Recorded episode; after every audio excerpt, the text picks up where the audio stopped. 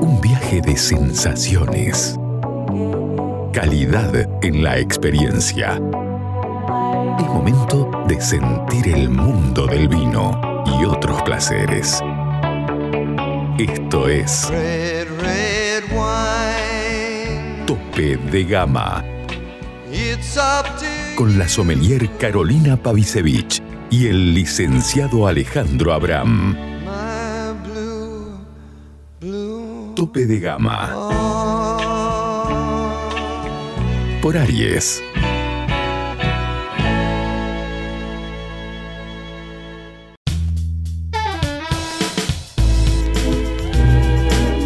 Seguinos en nuestras redes sociales, Instagram y Twitter, arroba tope de gama salta.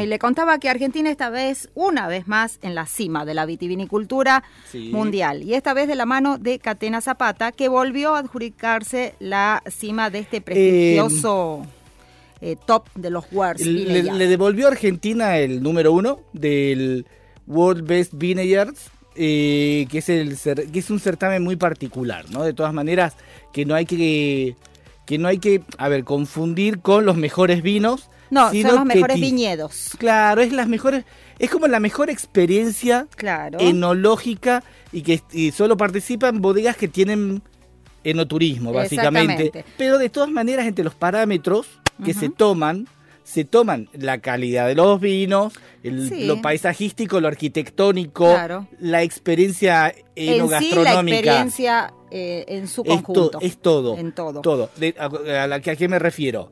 Que si tenés malos vinos no podés participar. Bueno, no olvidemos que hace poco Tim Atkin eh, participó de esa experiencia maravillosa y obviamente Sí. su puntaje tuvo mucho que ver también. Eh, debe ser, de- sí, particularmente.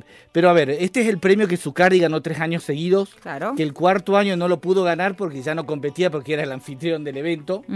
Eh, el- la particularidad de este año son que hay seis bodegas argentinas entre las primeras 50. Así es. Antes de, la- de nombrarlas, déjeme recordar que en el 2019, 2020 y 2021 Sí. fue Zucardi, Piedra de Valle de Luco.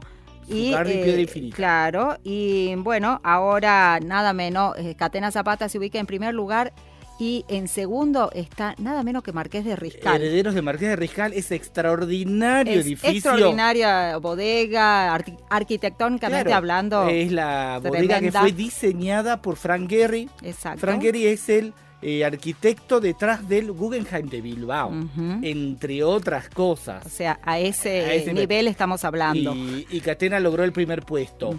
Eh, en el top 10 hay dos argentinas más. En la 9 con Salentine.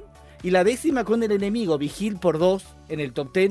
Un Sí. mérito enorme para el emprendimiento personal que es el enemigo Wines de, de Alejandro Vigil. En el número 13, el ingreso más alto del ranking, Así que es. es eh, Finca Victoria de los, de los Duriguti Winemakers. Exacto. de los her- que bueno, una bodega eh, de la cual no se habla mucho, creo yo. Pero bueno, Duriguti tiene su presencia, eh, Sí. digamos, eh, hasta ahí, ¿no? O sea, en Mendoza me imagino que mucho más, nosotros. Aquí en. Salta no, se consigue mucho, pero No. tienen excelentes vinos. Desgraciadamente, porque Y- son excelentes. Y si vas a concursos y a certámenes, siempre tienen muy buenos puntajes y medallas de oro, medallas de platino. Bueno, ¿y de qué nos podemos enorgullecer a nivel local? De Colomé en el número 24. Así Eh, es. Bueno, es que paisajísticamente... Colomé, Salta presente en Sí. este ranking de 50 bodegas que fueron. en el mundo, claro.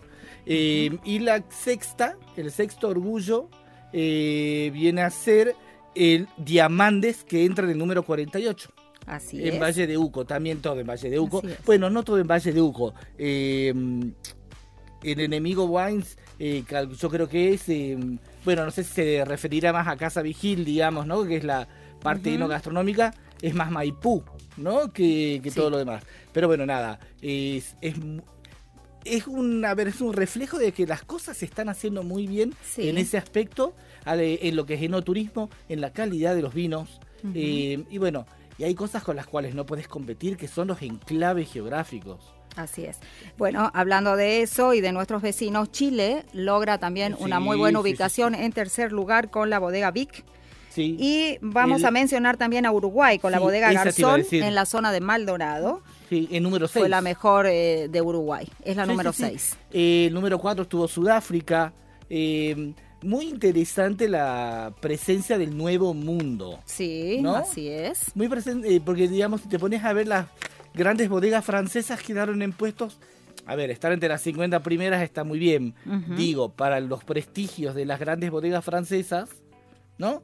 Tuvieron más, eh, corrieron con más éxito las bodegas italianas y las españolas, en ese caso. También muy bien las de Estados Unidos, las de Napa. Eh, pues Mondavi está creo que también por ahí quinta, sexta en, el- en el top ten. Sí, sí, sí. Bueno, así que... eh, Es un motivo de orgullo, motivo de celebración. Totalmente. Porque es un, como le decía, un conjunto de calidad de vinos, eh, espectacularidad escénica, arquitectura, servicio, eh, experiencia Mucho, muchas señales eh, que se están haciendo las cosas muy bien. Mm, A en el pesar de los vaivenes económicos y todo lo no, que deben sufrir los vitivinicultores, se están haciendo las cosas bien Sí, en este claro. sentido y fueron reconocidos a nivel mundial, lo cual nos pone muy contentos también, nosotros que vivimos también en este mundo y participamos de alguna manera en la comunicación del vino. Así que felicitaciones a todos ellos.